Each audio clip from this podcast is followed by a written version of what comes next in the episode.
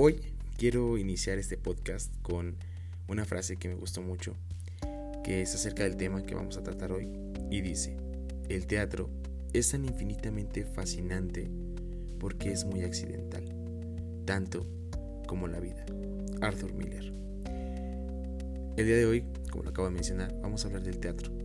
Y bueno, pues antes que nada, gracias por estar aquí y bienvenidos. Disfruten del podcast.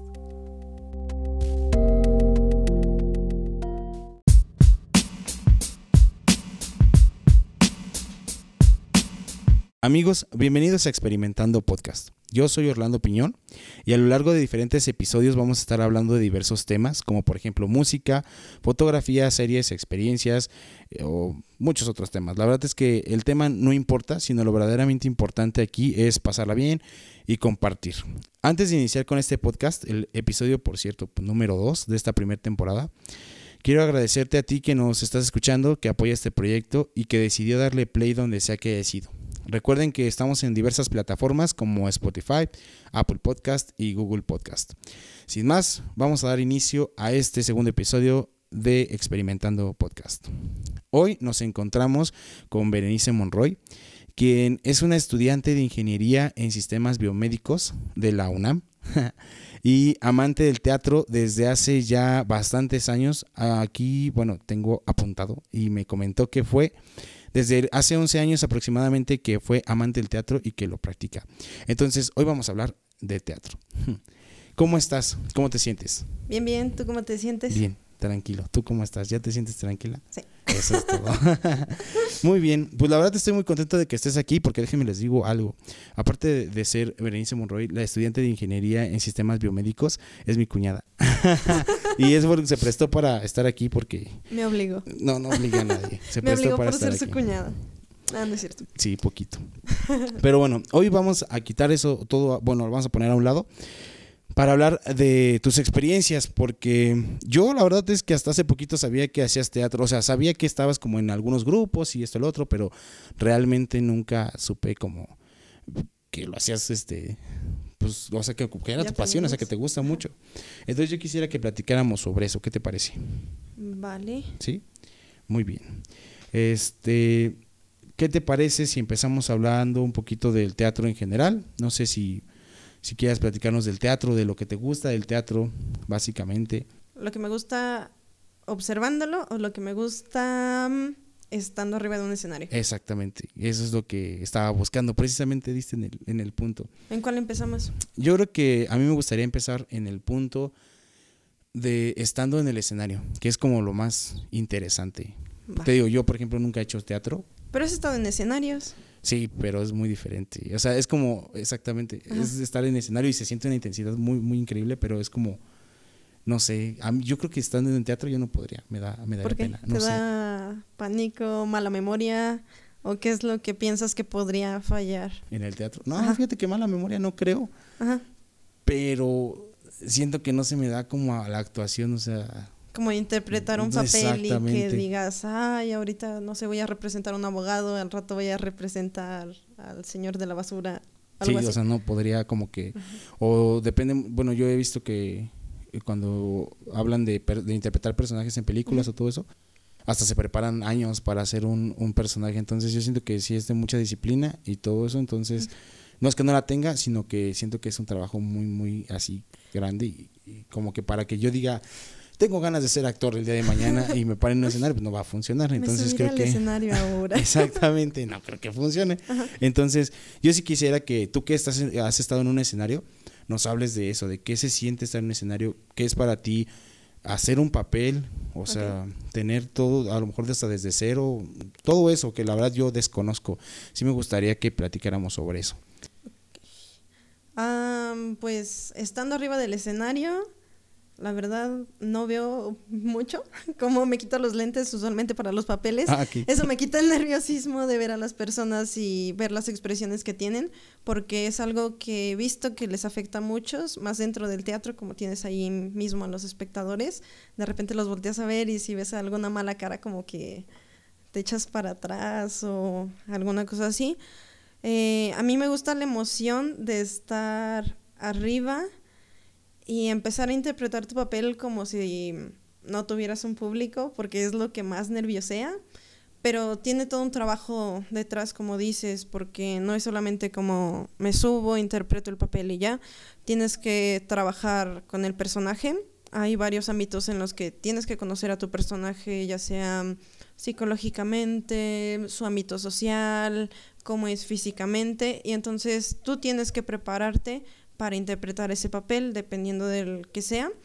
Em, trabajas mucho con las emociones entonces, lo que buscas en el teatro es evocar emociones que alguna vez has experimentado. Entonces, no sé si vas a grabar, bueno, no vas a grabar porque es teatro es en vivo, perdón. ¿Qué tal si es una película? Es válido. o sea, no solamente el teatro, porque una cosa que también estás mencionando mucho sobre la actuación, porque todo eso es un proceso de actuación para presentarlo en teatro o a lo mejor hasta en un filme, ¿no? Entonces, sí, o sea, pues es válido. Sí, cualquiera de las dos, pero me centro más como en teatro, que es lo que he experimentado pues. más años. Ajá. Y mm, entonces es todo un trabajo y tienes que prepararte un montón porque mm, trabajas con las emociones. Entonces tienes que recordar y muchas veces es como que hasta un trabajo muy inmersivo, psicológico y que muchos quedan hasta locos. Ahí tenemos el ejemplo de el Joker de Heath Ledger. Ah, sí. Que se metió demasiado en el papel. Sí, o sea, eso es un trabajo profesional completamente, es meterte en el papel y crear, no solo, es más, no crearlo, ser el personaje, o sea, completamente. Sí, la verdad es que eso es admirable de todo lo que es la actuación y teatro. Y presentarlo en vivo, porque el teatro es completamente vivo, entonces los nervios que te genera, como dices, la, la gente, el, espectador, pues yo creo que sí deben estar, están pesados. sí, usualmente cuando me subo al escenario me tiemblan las piernas. Casi siempre, o sea, es algo que no es muy notorio, pero yo lo siento, es como de, ay, el temblor de piernas, pero al final de la presentación, cuando ya escuchas los aplausos, dices, ah, lo hice bien, valió la pena, y pues ya se te va esa sensación. Yo, por ejemplo, bueno, dijiste que ah, te pones, o sea, te pones muy nerviosa y todo eso. Y dijiste, cuando volteas al público y ves a lo mejor una mala cara, Ajá. ¿A qué te refieres con eso? Porque, por ejemplo, yo creo que si tú eh, eres tan buena en un papel o toda la obra está siendo muy buena, obviamente va a haber caras. Va a haber caras, a lo mejor, como te dices, malas caras o buenas caras, dependiendo del tipo de escena que se esté llevando a cabo. Y yo creo que eso es lo que tienes que hacer, o sea, realmente hacer que los espectadores reaccionen. Reaccionen, exactamente. ¿O te refieres a como una cara de... No, más no bien como cara de aburrimiento, ah, como de fastidio, como de, ya, ya bájenla, o cosas así. Ajá.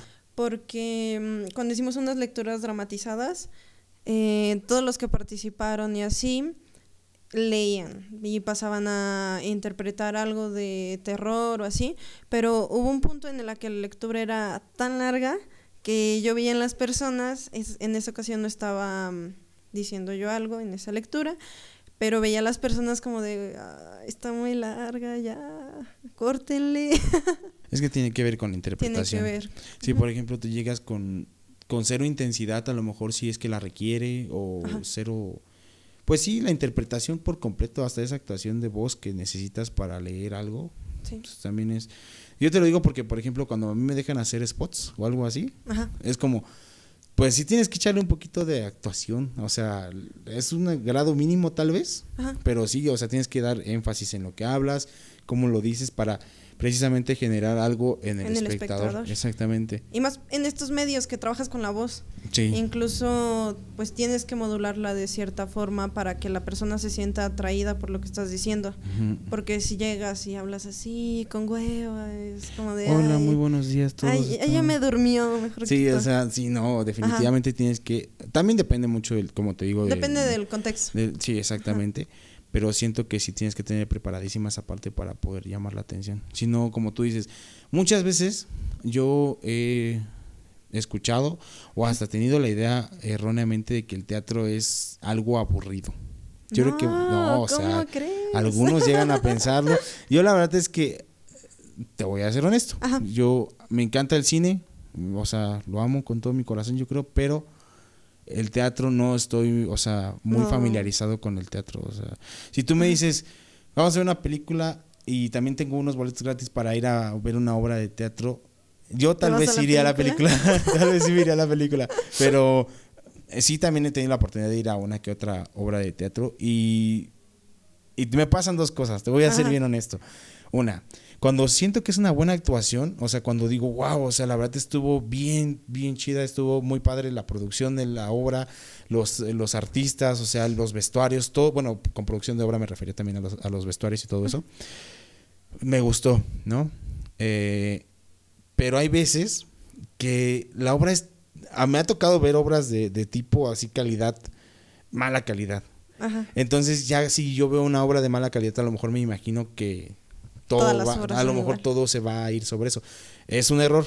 O sea, yo sé que es, es, erróneo. Es como ver una mala película y decir que todas las películas en el cine son malas. O sea, yo siento que es un error.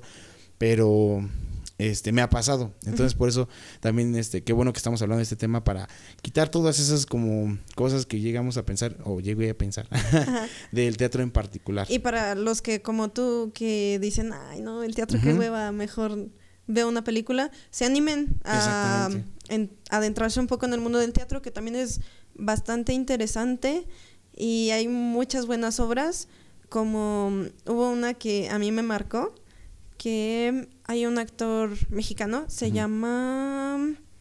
Espera, espera, espera. Tranquila, tranquila, piénsalo. espera, espera, espera. En algún lugar de mi cabeza debe de estar. Pero el chiste, ahorita te digo el nombre del actor. No te preocupes. Em, él presentaba un espectáculo que se llamaba Una velada con Vincent Price. Y él narraba em, la, él narraba los cuentos de Edgar Allan Poe. Ah, ok. Entonces empezaba con hablando como del cuervo y se metía tanto en el personaje que tú decías, me lo está narrando el propio personaje. Y pues si te das cuenta, los cuentos de Edgar Allan Poe pues, son esos, son cuentos. En lo que lo que estaba haciendo era realmente una adaptación. Pero cuentos muy descriptivos. Ajá. O sea, son cuentos muy descriptivos en, en, detalles mínimos que pues es lo que decían que era lo bueno lo característico de él, ¿no? Que es tan descriptivo que podría hacerte sentir cualquier cosa con una simple narración de un objeto. Entonces siento que, que sí, ya, te entendía que, a qué te refieres. Y dentro del teatro sí era como muy impresionante ver un personaje que le estuviera pasando lo mismo que lo que describía Edgar Allan Poe.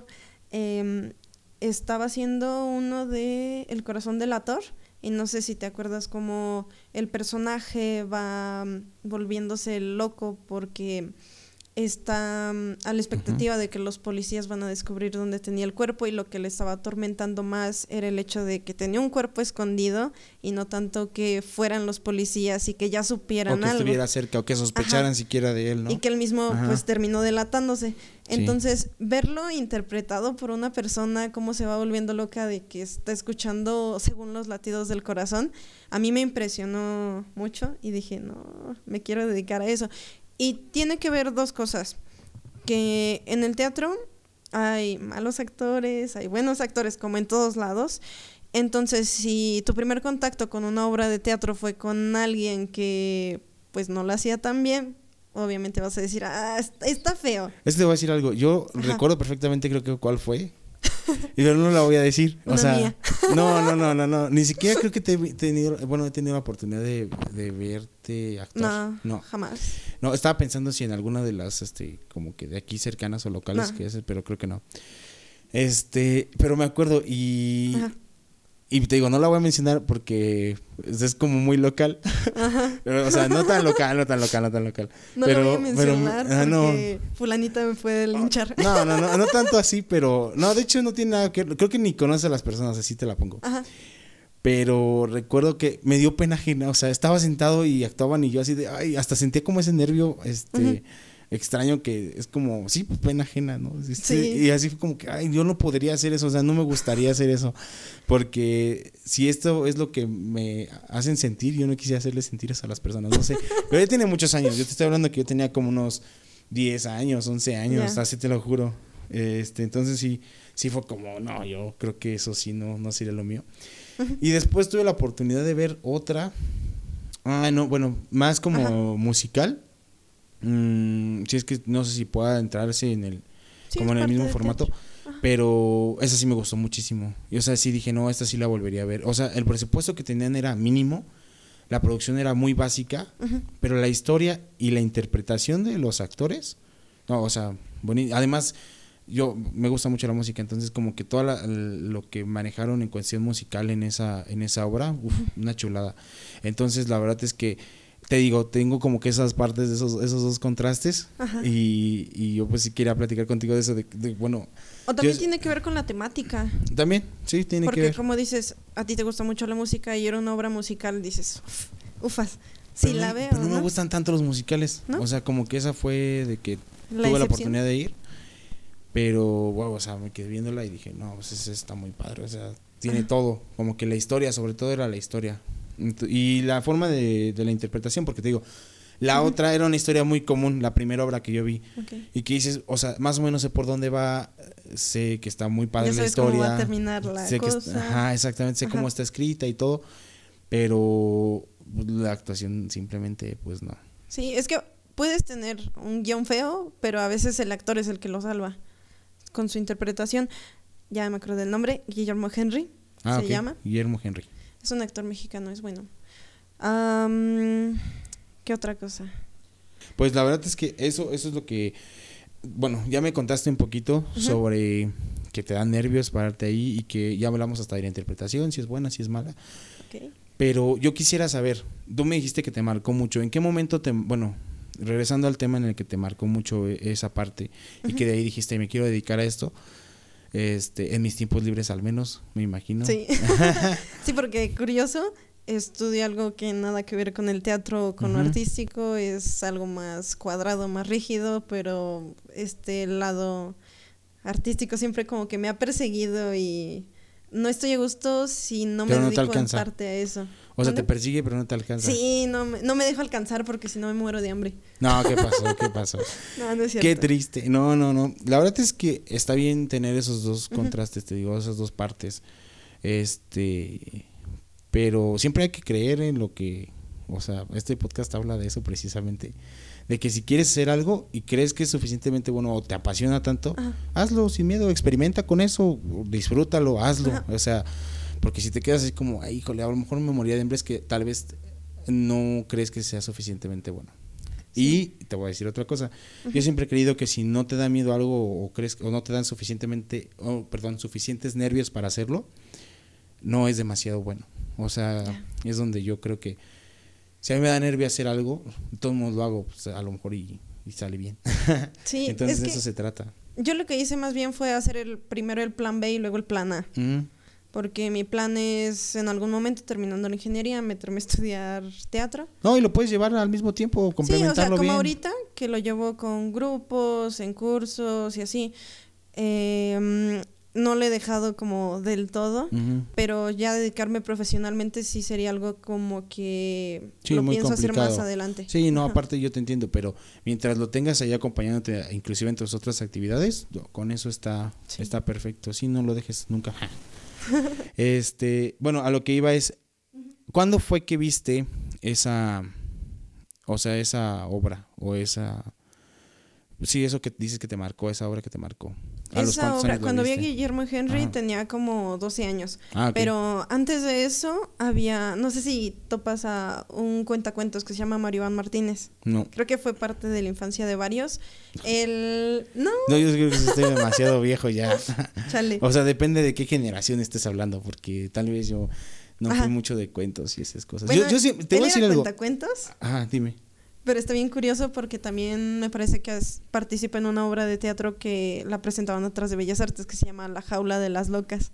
Y es pues un tema totalmente distinto a contar cuentos. Pero yo lo, lo vi las primeras veces contando cuentos. Entonces yo decía, ¿cómo alguien puede contar algo de manera tan bonita y que no te distrajeras? Porque en ese entonces yo tenía que como 8, 9 años. Entonces fue de mis primeros contactos con alguien representando algo. Y dije, ah, está padre, me gustaría hacer eso algún día. Luego cuando vi a Guillermo Henry fue como de... wow. Ah, o sea, fue otra cosa que yo nunca había visto un actor tan bueno y yo dije, me gustaría hacer eso lo que resta de mi vida. Y pues azares del destino terminé en ingeniería, pero de todos modos lo hago de fondo. Y creo que fue en ese momento, cuando vi ese actor, que me Como a gustó los muchísimo. 12 años, 11 años. Más o menos. O de 11 a 12 años. Ujú. Ah, órale. Y cuando, bueno, me imagino que después de eso te quisiste involucrar ya como por Sí. primera vez para intentarlo tú, o sea, no solo ir a verlo, sino ya intentarlo. ¿Cuándo Así fue tu es. primera obra? Mi primera obra, bien curioso, fue en el Teatro Obrero. En el Ah, no, en el Teatro Juárez. En el Teatro En el Juárez, Doloro. de aquí de Ajá. Doloro. Y triunfé como las grandes porque es un... Triunfé como las es un- grandes. sí, ¿Eh? porque es un teatro pues que se cree en el Porfiriato y es uno de los Es un, teatros es un teatro que muy importantes. Es Sí. un, o sea, un es- teatrazo. Y antes Ajá. sí era más probable que te dejaran presentar cosas ahí. Ahorita ya está súper restringido. No, fíjate que no. O sea, también depende cómo llegues, ¿no? Pero la verdad es que sí, o sea, yo te puedo decir que, que no es tan complicado. Ahorita, obviamente, por lo del COVID y todo eso, pues ni hablamos de presentar cosas. No. Pero yo creo que si tú tienes la idea de hacer algo en un futuro ahí, sin problema, pues yo creo que nadie le puede negar algo a la cultura, ¿no? No estaría bien. Ah, Si están escuchando esto, alguien que, No, no que, trabaje cosas a ahí la en el teatro, no nieguen en la cultura, no, no bloqueen las expresiones culturales. Exactamente, la cultura es para todos. Bueno, pero estuvo bien, o sea, tu primer presentación Mi en primera presentación fue en un teatro teatro. Entonces fue la primera vez que ya tuve un público enfrente, que estuve representando un papel. Se llamaba La Justicia, algo así.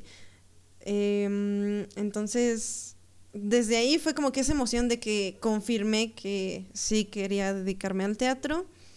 Estuve un tiempo en un grupo de teatro, ya no hubo más presentaciones, pero nos daban como que la parte de la teoría, de pues así tienes que hablar, así tienes que colocar la voz, así mm, como que tienes que pararte en el escenario y cosillas así. Este, ¿a los cuántos años fue? Tenía como 11, 12, no, ¿También? ¿Tú lo hiciste a los 12 años? todo lo hago a los 12 años. No, en serio, como a los 12. Entonces quiere decir que de cuando más o menos lo viste, un año antes, ya el otro año ya estabas haciendo algo. Es que-. Primero mm, fue lo de que veía los cuentacuentos y veía algunas obras cuando me llevaba mi abuelo a, a la capital. Ah, Y- la capital. a la capital. Este, íbamos a la capital y pues me llevaba algunas obras y yo los veía de ahí. Luego hice mi primera obra y después vi a Guillermo Henry. Ah, ok, o sea que Ajá.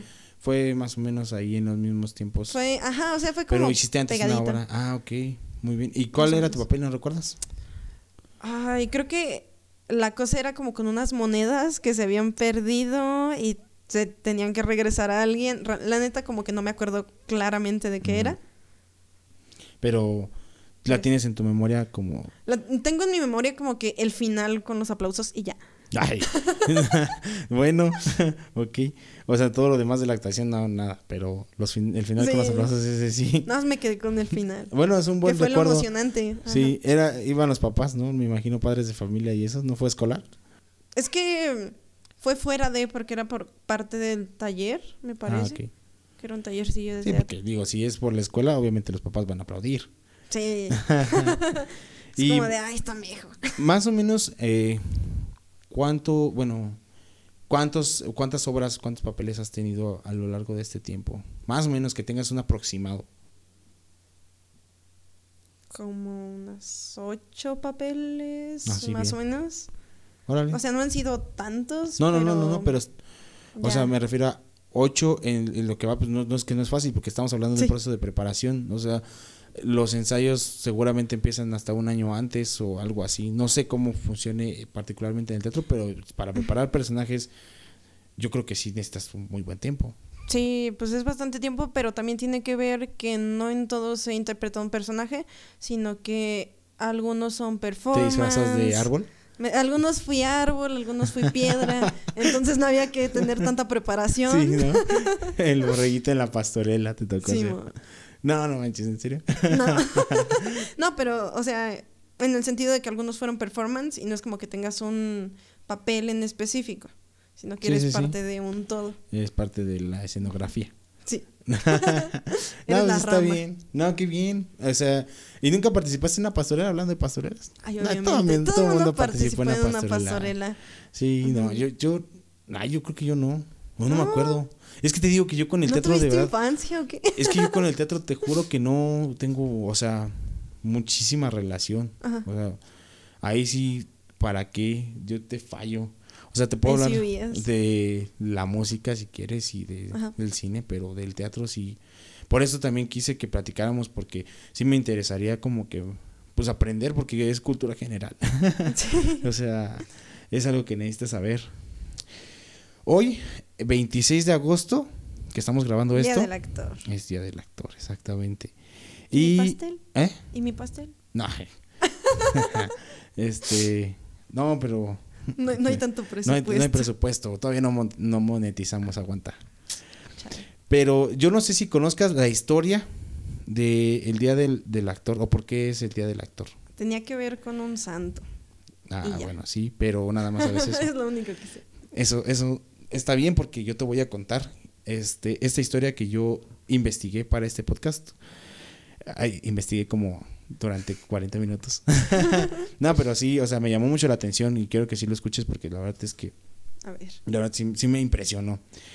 Mira, el día ah, del actor se celebra por el, el santo de, de los actores, que es San Gines o San Gines, que era un actor romano del siglo III. Entonces, hay una leyenda sobre, sobre él. O sí, es básicamente una leyenda porque no podemos decir que está comprobado, pero pues es una leyenda. Y dice que eh, dice que durante la presentación ah, ante un emperador, eh, bueno, te pongo en contexto un poquito, él era un, actor, pero hacía diferentes mm, o sea, tipos de actuaciones, hacía comedia, hacía pues algunas obras, pero él particularmente se enfocaba mucho en ser el, el ¿cómo se llama? El actor principal para el emperador, o eh, el emperador Dioclesian- Diocleciano. Está complicado de decir.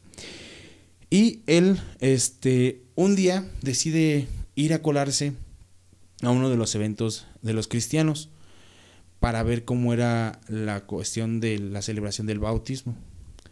Y ya pudo observar, de hecho eso era muy como exclusivo, no dejaban pasar a cualquiera, etcétera. Y él logra observar cómo se hace toda esa cuestión y se le hizo pues interesante, dijo, "Ah, pues mira, está, está curioso todo este asunto, debería de hacer un show. Debería de hacer un show sobre esto y presentarlo al, al emperador. Seguramente me va a amar por esto que le voy a, a presentar. Se juntó con otros amigos. Este, lo estoy contando de forma muy banal, ¿eh? O sea, no, no, no venía así en la historia, pero te lo estoy contando de forma muy banal. Se juntó con unos amigos y se les ocurrió hacer una parodia del acto del bautismo. Ok. Sí, o sea, pensando que le divertiría a todos los que iban a asistir. Este, no sé de qué forma puedes hacer una parodia del bautismo para empezar, o sea, es como, o sea, En lugar de agua uso cerveza. No sé, no sé de qué forma, o sea, sí, sí se me ocurren formas, que es lo peor, pero más bien, este, pero digo, ¿cómo se te ocurre, no? Ah, ahorita no podremos, bueno, Sí sí, sí, podríamos, hay memes de eso, de hecho. Entonces, este, tuve la ocurrencia de hacer esto y, y resulta que al hacerlo, o sea, todo el proceso como del bautismo, al recibir el agua, o sea, el agua bendita. Agua, de hecho él no había tomado agua bendita ni nada, o sea, había sido agua normal. Este, se convirtió al cristianismo. O sea, recibió el agua y él internamente, ¿Qué? se- ajá, exactamente, se sintió bien. O sea, Ajá. fue como que, uf, de repente recibes el, el agua y, y, wow, ¿qué me pasó? O sea, Ajá. siento que esto que estoy haciendo está mal. O sea, hay un Le Dios. entró- Le entró el remordimiento. O sea, le entró un remordimiento. Así, pero cañón. O sea, ocurrió un milagro. Literalmente así lo describía. Ocurrió un milagro. Él decide pasarse, o sea, o convertirse al cristianismo. Cristianismo. Porque, o sea, no sé si en ese momento Dios decide, ah, mira, te estás burlando, órale. Para que veas que esto no es un juego, ¿no? Ajá. No sé. De alguna forma es que así fue. Y Y él, espera, que cuando termina, Ajá. decide invitar a todos, o sea, le dice a todos, ¿sabes qué? Pues estoy arrepentidísimo de haber hecho esta parodia. La verdad es que pues no, no va por ahí, yo no soy así, etcétera. yo no soy así. Yo no soy no, así. yo no soy así, no, que- no sé qué me pasó. Estaba tomado. Voy a cambiar. Sí. no, pues ya, este decide a invitar a todos los que estaban presentes, así como a, A bautizarse a de verdad. bautizarse, ajá. y había políticos importantes y todo eso y lo tomaron como como oye o sea vienes a divertirnos sobre esos temas y se te ocurre invitarnos a, o sea a bautizarnos güey. O sea no no no manches.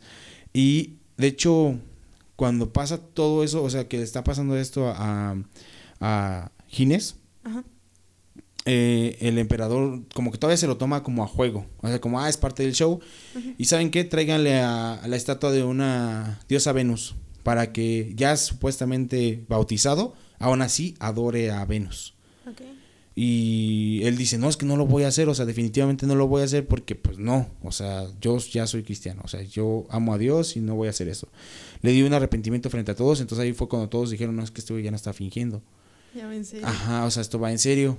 Y pues te digo, decidió invitar a todos al acto de fe y muchos consideraron ese show como una blasfemia y todos los políticos importantes que estaban ahí, incluidos el emperador, lo condenaron a muerte y lo decapitaron. Entonces, digamos que ahí fue como que pues, como terminó la historia con él. Pero lo bueno es que se fue bautizado. O sea, es que ese fue el milagro. O sea, el milagro fue precisamente toda esa cuestión que hizo y que pues estaba burlando y que queda bautizado y después se considera a él a partir de ese momento como el santo de los actores. El santo de los actores. Pero está muy, o sea, lo que yo quería platicarte después de esto o, con, o, tocar un poquito el tema es que estás hablando de que la actuación no tiene nada que ver con tal vez religiones ni nada. Pues de hecho la actuación surgió bueno, la, el surgimiento de la actuación está relacionado, no sé si con la religión como tal, pero con la adoración a ciertos dioses. Porque antes em, eran unas danzas que eran en, ¿cómo se dice? Que eran en honor a Dioniso, que es el dios del vino y la fertilidad. Entonces ellos hacían unas fiestas dionisíacas donde hombres y mujeres formaban coros y luego se le fue agregando como ciertas interacciones entre ellos, danzas y eso, y fue como de las primeras cosas que se tiene como el origen del teatro. Y mm. pues está relacionado con la religión. Sí, de cierta forma y simplemente, si nos vamos a nuestro país, en México, en la época de la conquista, un método para evangelizar, de hecho, era con las obras de teatro, ah, para imponer la religión este, mm, llegaban los frailes, representaban obras de teatro como para que los indígenas entendieran que eso era lo que estaba bien y dejaran a sus dioses profanos. Y también se convirtió en una parte importante de la evangelización, pero era representado a través de obras de teatro. Ok, eso fíjate que de verdad no, no lo sabía. Y por eso qué bueno que lo dije, porque entonces ahora ya puedo decir que, que pues a partir de ese momento San Ginés, o bueno, más bien Ginés se convirtió en santo y decidieron por ese momento, el día en que pues queda bautizado, ser desde entonces el día del actor. Del actor. Sí. Y de hecho la imagen no sé si la has visto, no sé si la... ¿Nunca la has visto? Está, está padre, está diferente. Yo de verdad no lo conocía, o sea, hasta que empecé a investigar del tema, pues es el santo, de un, en una mano tiene la cruz y en otro lado tiene un libro. Pero en este libro tiene este las máscaras, o sea, de comedia y, tragedia. Entonces, está muy marcado en esa imagen que, pues, o sea, dices, wow. si te pones a pensarlo en ese sentido, yo, o sea, podría decir, ah, la actuación tal vez no es tan vieja, ¿no? O a lo mejor se le, no, no, tiene ese trasfondo. Ajá, ya sé, no, ya sé que sí, por, eso te digo, si yo no supiera así nada, nada, nada, diría, a lo mejor no es tan vieja o eso, pero está representada hasta en, en ese tipo de, de, época, bueno, más bien no en ese tipo, en esa época y con este tipo de pinturas que te comento. Entonces sí estuvo bien interesante leer eso y sí me llamó muy la atención y aparte de la... Ah, hasta en el traje de, su imagen tiene como algunas este, características que indican que fue decapitado. O sea, es como muy específico. Entonces eso está muy padre. Bueno, me llamó mucho la atención y sí quería contártela. Entonces, qué bueno que aclaraste que, que sí viene como, o que sí tiene mucha relación con la religión. Este, pero que ahorita me imagino, pues ya, obviamente con el paso de los años se va adaptando y se van haciendo cosas nuevas y todo se va, se va desligando un poco y es que también tiene que ver con el género y pues que hay obras hasta, hasta que ya son profanas y que la iglesia las condenó en algún momento y que dijeron ah, a, a, las obras. Sí. O sea, porque depende de qué hablaran, ¿no? Bueno, sí. O sea, es como todo, si te vas en contra de la iglesia en la época medieval. Oye, oye, bro, pues ¿qué estás hablando aquí? Vamos a levantarte por aquí, por favor, y a ponerte en esta máquina. La horca. Sí, ya sé, en esta máquina experimental. O sea, sí hay que admitir que hubo muchas cosas muy feas este para privar de ¿cómo se llama? de la expresión. Todavía en la actualidad todavía se hace, pero pues ya de, de alguna manera menos que antes, ¿no? Sí, sí, sí. ¿Qué te pareció la historia? Está cool, ¿no? Está interesante. Yo no la sabía. Ya ahora la sabes. Contada de forma vaga y así, pero ya al menos ya sabes algo nuevo. Ya cuando quieras la buscas bien, así como con, con términos muy, muy pro, porque... Con palabras rimbombantes. Sí, exacto, que la puedas contar así en, en un grupo de teatro, ¿no? Entonces, después de tu primer, bueno, ya que contamos esto y que estamos celebrando los actores hoy, el día que escuchen esto ya habrá pasado. Ya no va a ser, pero, feliz día a los actores que nos escuchan. Si no sabían, ajá, a todos los actores que nos escuchan, a todas las personas que se dediquen al teatro, felicidades. Abrazos, no sé, por COVID, pero, pero al menos sí, felicidades. Este, y si no sabían que era ese día, pues ya se tendrán que esperar un año. Para, ya el año que entra. Para que los abracen al fin que tal vez ya no haya COVID. Exactamente, ojalá. Ya los pueden abrazar.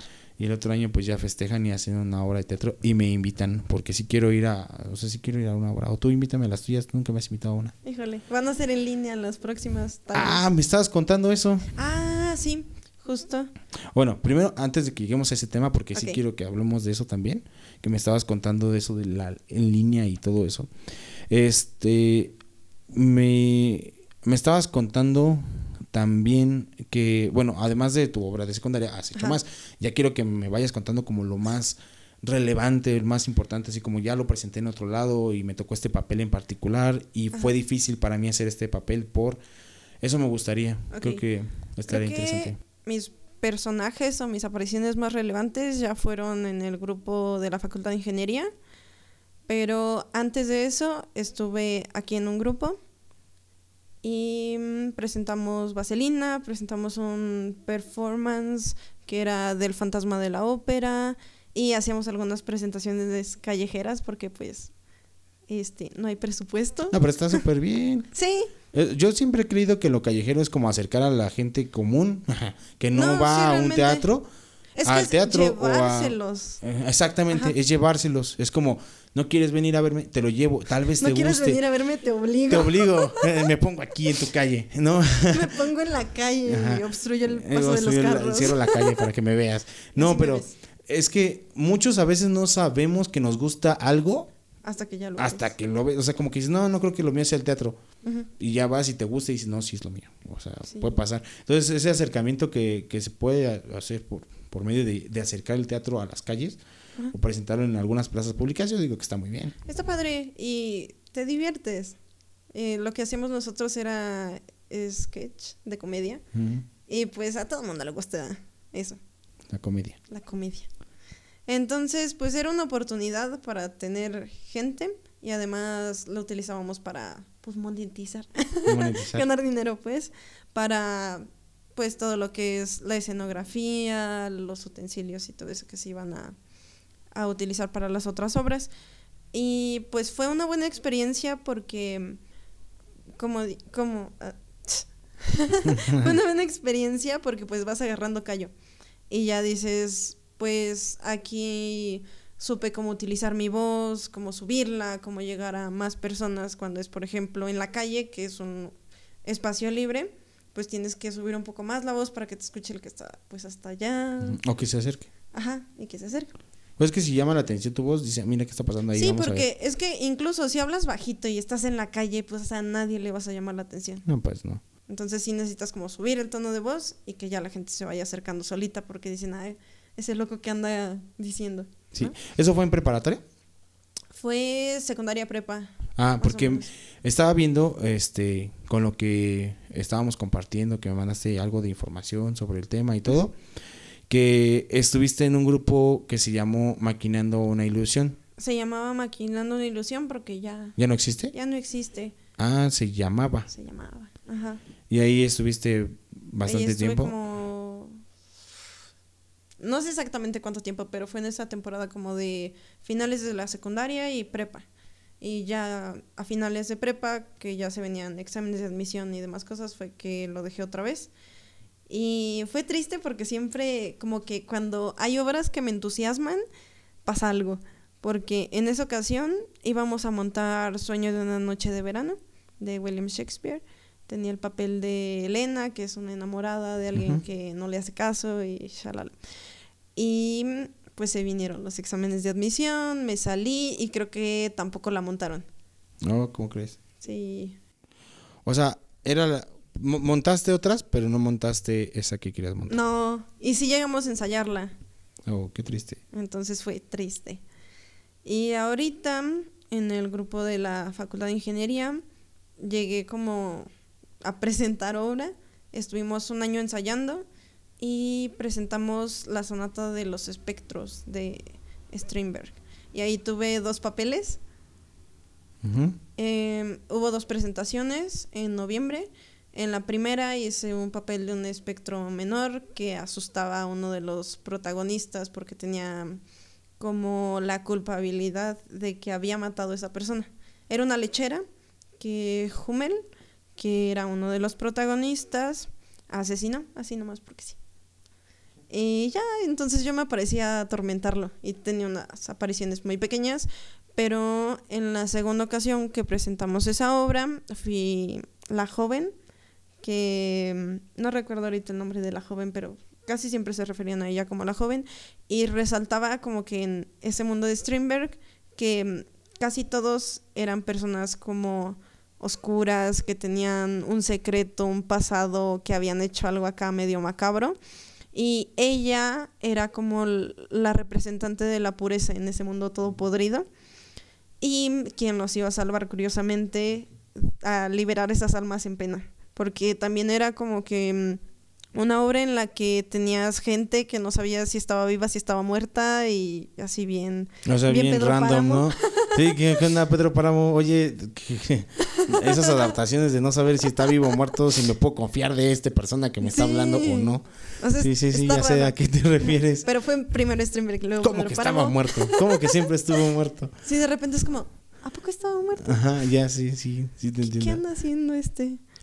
Entonces, mm, este personaje iba a liberar como que a toda esa familia y a todos los personajes que estaban mal muriendo. Ok.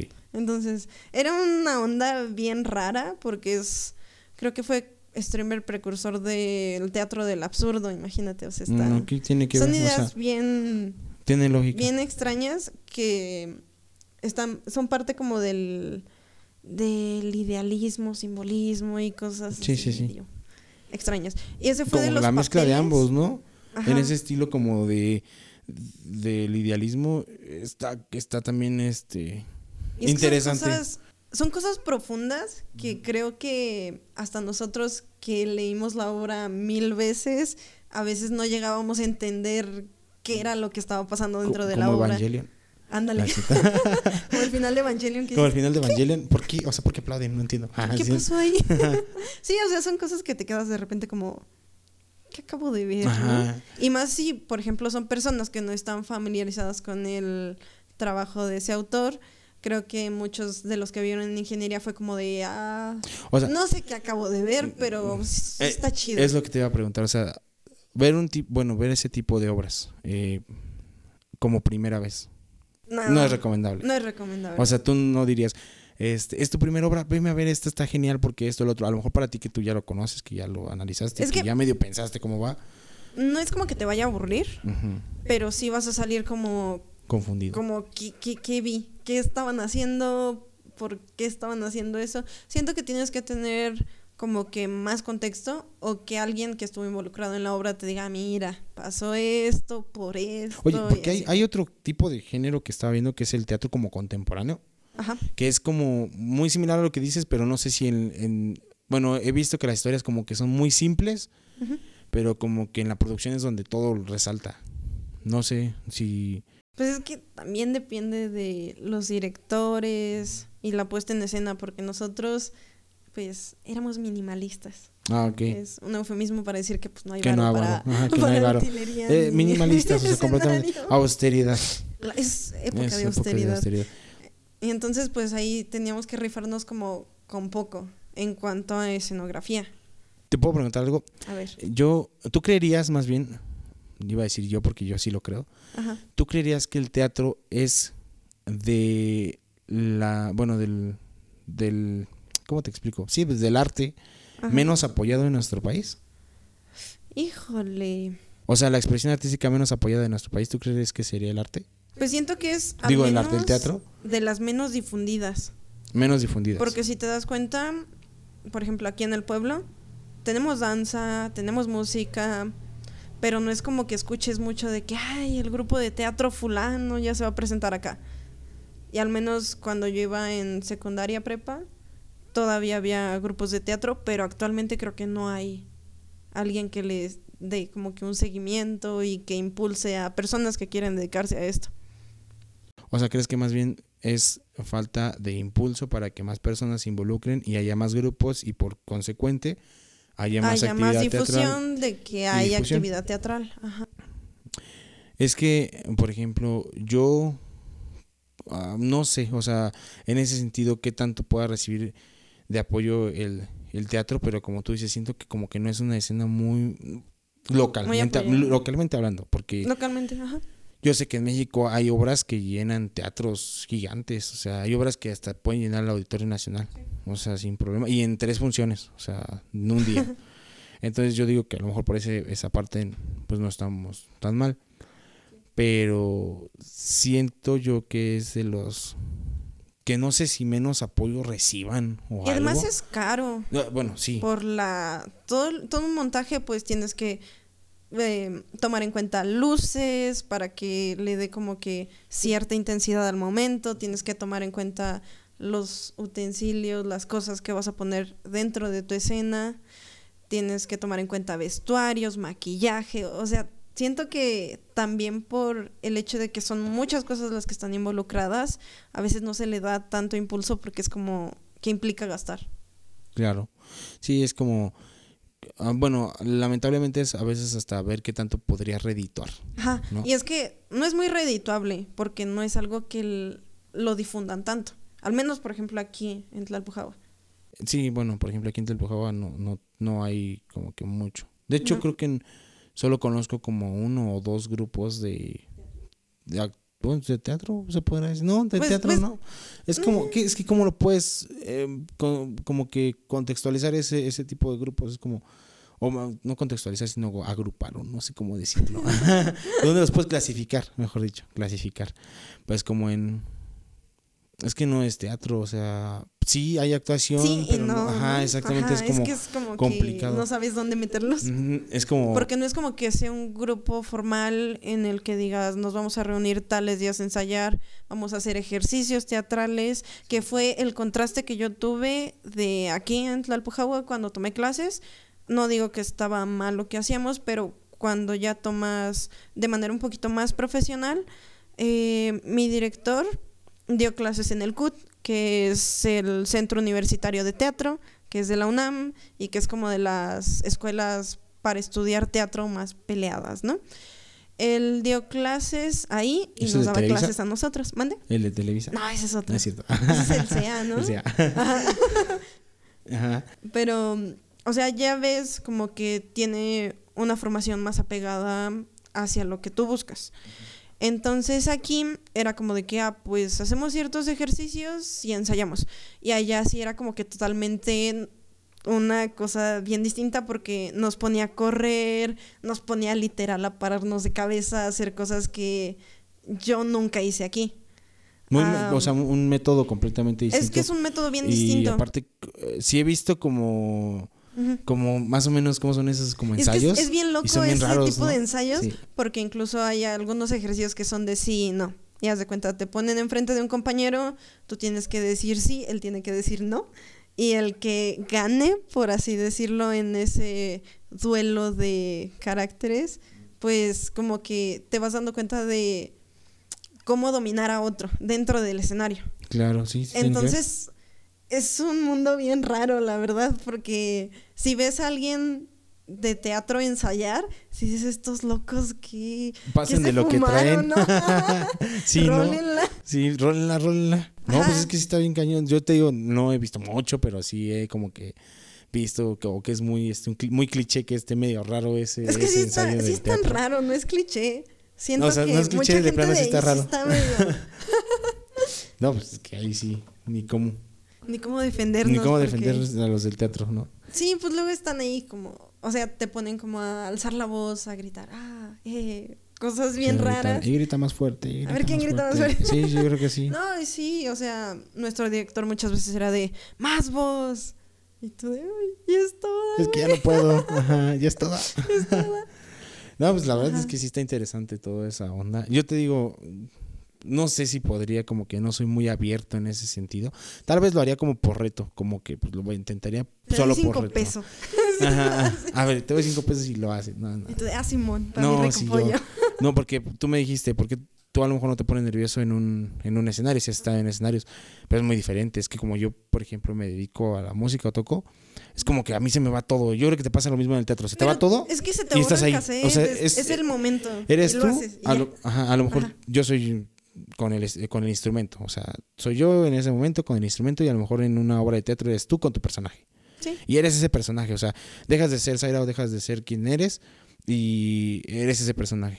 Y eres María la que va a pasar la bandeja con algo en la escena. O sea, Tienes que tenerlo bien mentalizado. Y eres el roble. Eres el roble. No tienes que mantenerte fijo porque si no, eres la borreguita que tiene que aparecer al lado de. Eres la piedra. eres la piedra. En la que se siente el actor chido. Ajá, exactamente, el protagonista. Eres casi el protagonista. Sin esa piedra no saldría chida la escena. tienes que, el papel que tengas lo tienes que hacer este, pues bien, no te va a pasar como en, en, las novelas, ¿no? En las, este, que ahí agarraron a cualquier extra y de repente, tenga señora, aquí está lo que me pidió. Tenga. Me voy. Y ya. ve a la cámara y voltea y se va. sí, o sea, no tiene que ser así. Tienes que tener mentalizado. Desde ahí es donde, donde no, pues, ahí sí te das cuenta que, que sí es un proceso. ¿Qué opinas de que dicen, ah, ¿cuál, ¿cuál fue el que lo dijo? El de la actuación, el de que la mejor actuación es no actuar o algo así. Temas complicados. No sé, algo así escuché. Sí, cuando agarran a alguien. Ah, con la película de Roma. la actuación. Pues de hecho también pasó en la película de. ¿Cómo se llama? La de unos cholillos que salió hace poquito. Ah, la de Ya no estoy aquí. Ya no estoy aquí. Sí, sí, sí. También fueron actores que no eran actores. Claro, pero, pero fíjate que estaba viendo que, que no es tan cierto eso, porque yo vi que había pósters del 2014 o sea, sacaron unas fotos del 2014 de se reclutan actores bailarines para Yo no estoy aquí la película. Oh. Entonces, no, es como que los agarraron en dos años, ajá, un año, y vente, júntate, bro, tenemos aquí una... tenemos, pues sí, tenemos aquí un, un, proyectito y vamos a salir bailando. O sea, no, tuvo que ser algo más. Yo la verdad no la he visto, no me ha llamado la atención verla. Está chido. O sea, la voy a ver. La voy a ver. Es Tiene buena fotografía. Ah, sí, eso sí lo he escuchado. Bueno, pero con Roma, te digo que sí decían eso, ¿no? Que la, que la mejor actuación es la no actuación. Yo digo que no, pero quién sabe. Yo estoy de acuerdo y no de acuerdo porque, por ejemplo, si quieres papeles más orgánicos que se acerquen a una persona que, no sé, se dedica a la aviación, pues lo que puedes hacer es agarrar a una persona que se dedica a ese ámbito y le va a salir natural porque es a lo que se dedica, pero en realidad yo lo veo como que no está actuando realmente. Sí, es como, pues sí. Entonces, te estás interpretando, cumple su función para lo que el director quiere, o lo que el productor quiere, o lo que quieren hacer en ese momento, pero no sabes si esa persona dentro de otro papel se desempeña igual. Oye, pero por ejemplo, yo he escuchado de casos, ay, vamos a salir un poquito del tema de, este, de, de actores que son buenos actores y que no eran actores. Por ejemplo, alguien que, que sé es este es Harrison Ford. Él creo que hacía o apoyaba para hacer este lo de la carpintería en, en el set, o sea, en los sets. Imagínate, es como, a ver, mira, como que no tienes mal, mal perfil. Ponte ahí. y ahorita, bueno, sabemos que, que hizo pues películas muy famosas como, o bueno, papeles que lo marcaron así, bien cañón. Por ejemplo, Han Solo en Star Wars. También hizo William Jones y también las películas de Indiana Jones. Entonces, pues eh, ahí es donde dices, bueno, a lo mejor sí ocupas mucha preparación, pero también hay a quienes se les puede Quienes facilitar nacen mucho. con eso, ¿no? Sí, ahí ya es- tienen el don, por así decirlo. Sí, definitivamente yo sí creo que esas habilidades son completamente Pues, natas. pues como todo lo artístico, ¿no? Hay personas que están practicando y practicando y ensayando y nomás no les sale. Y hay personas que con una vez que ven más o menos cómo va la cosa, se paran en el escenario y triunfan. En música no es así, porque... ¿Cómo no? Yo creo que sí. O sea, bueno, O sea, que le des de primer momento a alguien una guitarra y a ver, toca. un bebé, tres meses, Un solazo ahí, ¿no?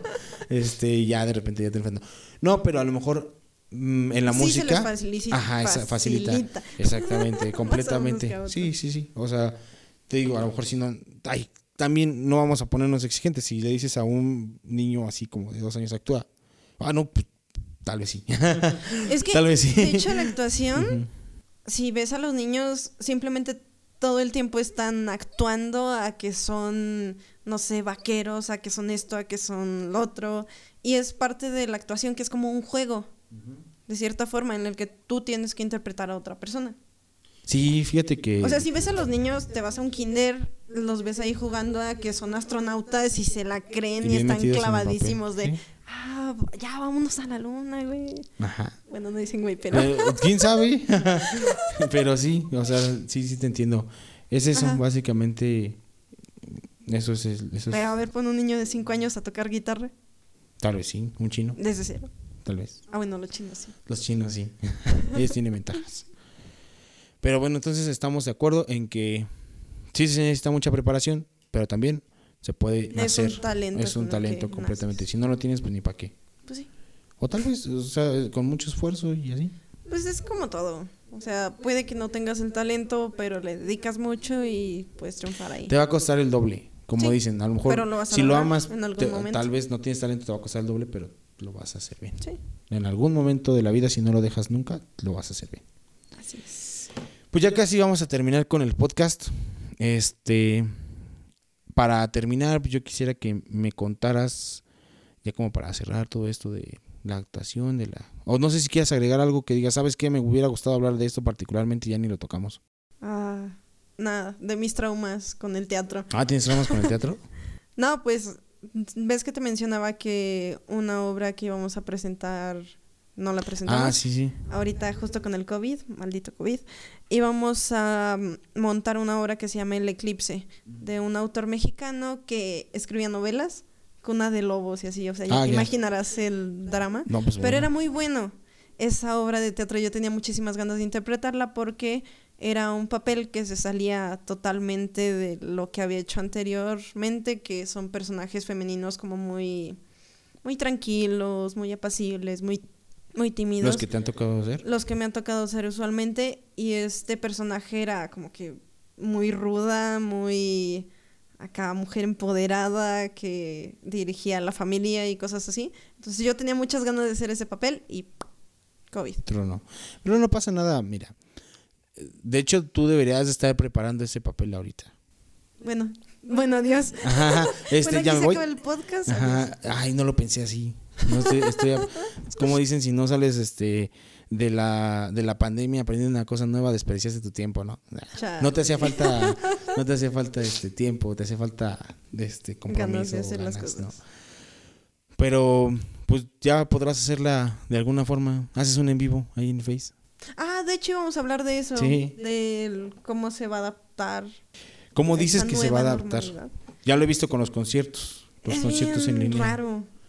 Bueno, A mí no me gusta. a mí tampoco. O sea, no hay como ver las cosas en vivo. Exacto. Y el teatro, pues, es más de interacción con otros personajes y interactuar a través de una cámara, como que pierde totalmente la esencia, pero es como de, pues, es la única manera que tienes de hacerlo.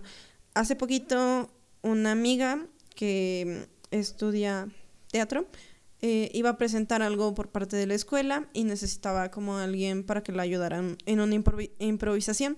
Entonces me dijo, ah, pues ven. Y ya, me conecté Y en serio que es como sientes hasta feo porque no es la misma presencia que tienes dentro de un escenario y cómo te vas desplazando, cómo interactúas con otros. Y es más complicado, pienso, dentro de la tecnología y que solo estás viendo como a una pantalla. O sea, no estás interactuando directamente con una persona que es parte del teatro. Aparte, por mucha producción que le pongas para transmitirlo, para hacerlo, la sensación de estar en vivo jamás, jamás, jamás, en la vida la vas a sentir igual. Ni siquiera en 3D, así te la pongo. De verdad. Ni siquiera los ensayos. No, o sea, nada, nada. Porque, o sea, los ensayos nos la pasamos súper chido y así. Y esta vez que le ayudé a mi amiga con esto, sí fue como de, híjole, o sea, me falta la parte de ver a mis compañeros, interactuar con ellos, cambiar de lugar, que yo me voy para acá, tú te vas para allá, porque es algo muy rígido dentro de una pantalla no se presta lo mismo. Pero es como no, definitivamente pues, lo que queda hacer por para lo no pronto, perderlo, ¿no? Por lo, exacto, es lo que te iba a decir, por lo pronto, porque eh, la idea es como no soltarlo, seguir haciendo, adaptarte momentáneamente a lo que se puede hacer, pero no dejarlo porque yo creo que ya cuando salga, pues ya al menos ya tuviste esa experiencia y creo que vas a valorar muchísimo más. Sí, yo sí dije, no, extraño horrible los ensayos, y estar interactuando y que nos regañe el director y todo eso. Sí, ya lo dije en el podcast pasado, este, a todos, a todos sin excepción alguna nos arruinó algo el COVID. Pero pues ni modo, te digo, hay que adaptarnos, hay que echarle muchas ganas y hay que pues, pues sí, ver cómo lo... No lo vamos a disfrutar igual, ya lo dijimos, pero pues hay que de todos modos echarle, hay que intentarle. Pues sí, hay que intentar disfrutarlo. Es como, bueno, de eso a no poderlo hacer. Sí. ¿No? Sí, entonces. Este, no sé si quieres agregar alguna otra cosa. No. Muy bien, pues entonces nosotros ya nos vamos a despedir. Eh, ahora sí ya puedo decirlo de las redes sociales. Ya nos vamos a ir yendo. Ya podemos decir las redes sociales ahora sí porque me dijeron que no podía decirlas ya al principio. Tú, para ser específicos. Dijiste, no, ya al final las dices. tu Instagram o tu Facebook o lo que tengas, si tienes algo de teatro o tu grupo teatral de la UNAM o lo que sea. Grupo de teatro. O sea, o si no, o lo que creo sea. Creo que no hay una página donde los puedan ¿No? seguir. ¿No tienen pues, Facebook? No. Qué raros son los de la UNAM. Son raros esas gentes. Pero tú... Hago otro podcast. Ah, sí, también. Analistas de Mona China, si quieren oírme hablar de... No, no, no, no vaya, no vaya, porque nunca hablan de Dead Note ni hablan de Evangelion, siempre hablan de monas chinas raras. Vamos a hablar. no es cierto, vayan a escucharla. También ese podcast está aquí en Spotify. No sé si también está en Apple Podcast, en Google Podcast, en todas las demás plataformas. Pero la segura es Spotify. Ahí está, se llama Analistas de Monas Chinas. Analistas de Monas Chinas. Hablan de animes, de películas del ámbito japonés. También ¿Chino? estadounidense. O sea, todo lo que tenga que ver con Ah, animación. hablaron de Avatar, ¿no? Sí, hablamos Avatar, de por ejemplo, que es estadounidense. ¿Sí es estadounidense? Estadounidense. Sí, ¿verdad? Sí, pero Tenía tiene miedo de equivocarme, pero tiene rasgos japoneses. completamente... O sea, no, pero se nota. En la animación se En nota. el anime, ajá. Pero sí es Hablamos un buen al mismo tiempo. ¿Ah? Hablamos un buen al mismo tiempo. Sí. Pero a lo que iba es que está su podcast de analistas de monas chinas. Van como en su octavo capítulo, más o menos, séptimo, por ahí. Séptimo. Séptimo capítulo, van por el octavo, más o menos. Este, vayan a escucharlo si les gusta ese tipo de animaciones, ese tipo de historias. Vayan. Pero no les pidan que hablen de Death Note o Evangelion porque no lo van a hacer. no, no es cierto. Sí, ya lo van a hacer. Ya. Creen spam, por favor, para que me apoyen también con eso. Este, tu Instagram, Zaira B. Monroy, Zaira con Z. Sara con Z, P. Monroy. De todos modos, siempre lo apunto aquí en, en la información del podcast. Y bueno, pues ahí te pueden seguir. Por si acaso. Creo que ya. Ajá. Por si quieres poner algunas. Bueno, si regresas al teatro o haces más cosas en teatro, ahí, pues ahí. ahí tengo te mis fotos haciendo haciéndole al teatro. ¿Ah, sí? Sí. Ah, las voy a ver. porque no las he visto. y este. Y pues ya. Supongo que es todo. Espero que te haya gustado grabar después de. De intentarlo una vez y que no quedara Pues muy bien. intentarlo 15 veces. 15 veces. Porque me daba pena. No, no pasa nada. Pues qué bueno, ojalá puedas regresar y hablemos de ahora sí lo que querías hablar en un principio. que desconozco, ya luego sabrán todos los que nos escuchan. O de algún otro tema, estas puertas siempre están abiertas. ¿Y qué más? Bueno, pues ya nada más. Nos despedimos. Gracias. Gracias a todos por escucharnos, cuídense mucho y nos vemos en el siguiente capítulo la próxima semana, que tampoco sé de qué va a ser. Bye, bye. Siempre lo sé dos días antes. Adiós.